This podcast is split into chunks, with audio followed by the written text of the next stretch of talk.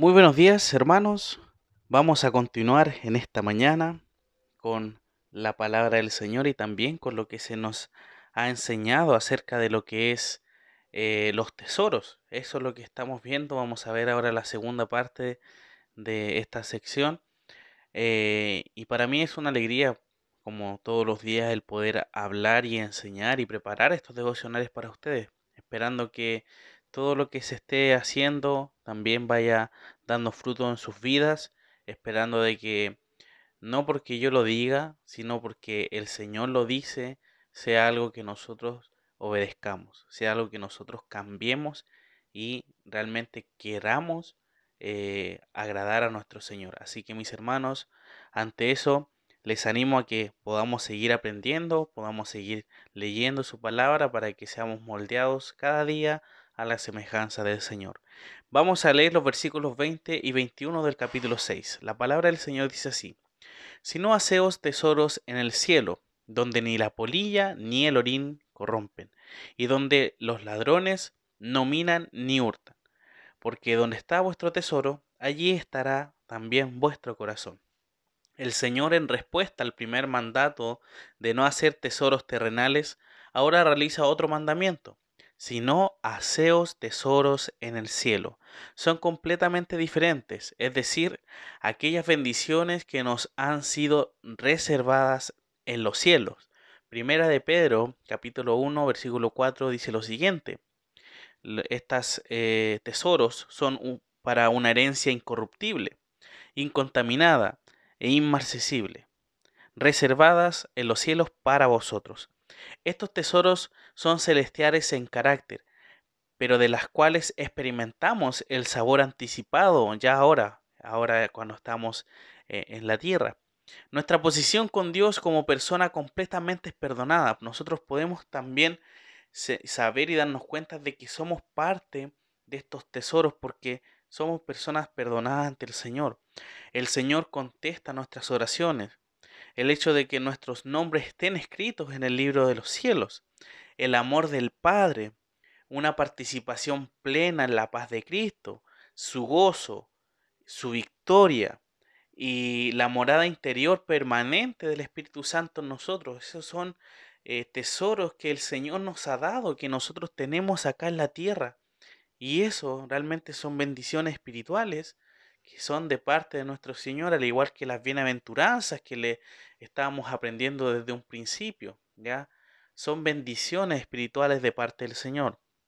Estos tesoros, hermanos, no pueden ser corrompidos o comidos por la polilla eh, y el orín, ni los ladrones pueden también quitarlo.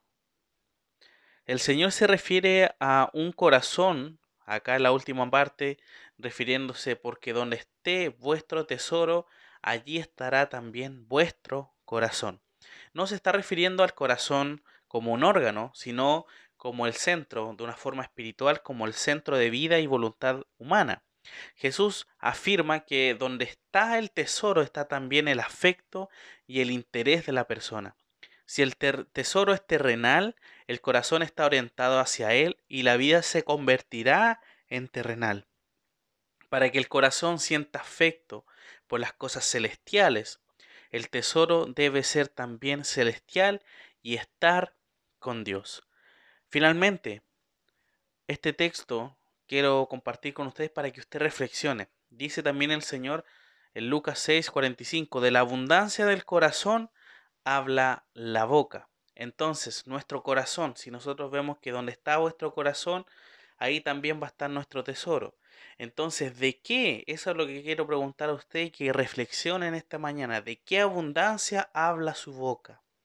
¿De lo terrenal o de lo celestial? Eso es lo que yo quiero que reflexione, que medite en su vida, que diga realmente eh, mi corazón está inclinada a cosas terrenales, cosas que muchas veces quizás no me están edificando, cosas que me están apartando del Señor, o realmente busco todos los días estar en comunión con el Señor, busco agradarle, busco la comunión con mis hermanos. Eso es lo que nosotros tenemos que ver. El trabajo, por supuesto, uno no puede decir, eh, eh, no, acá esto no es terrenal y sacarlo, un término medio. sino que uno también muchas veces cae en utilizar el trabajo, por supuesto es dado por Dios, como una excusa o como algo para decir no puedo porque estoy trabajando, no puedo por esto. Pero si el Señor le quitara su trabajo, ¿usted podría dedicarse más tiempo al Señor? Eso es algo que tiene que reflexionar también. El Señor no por cualquier cosa le dio su trabajo, sino que le dio su trabajo para que usted pueda glorificarle a Él a través de su trabajo.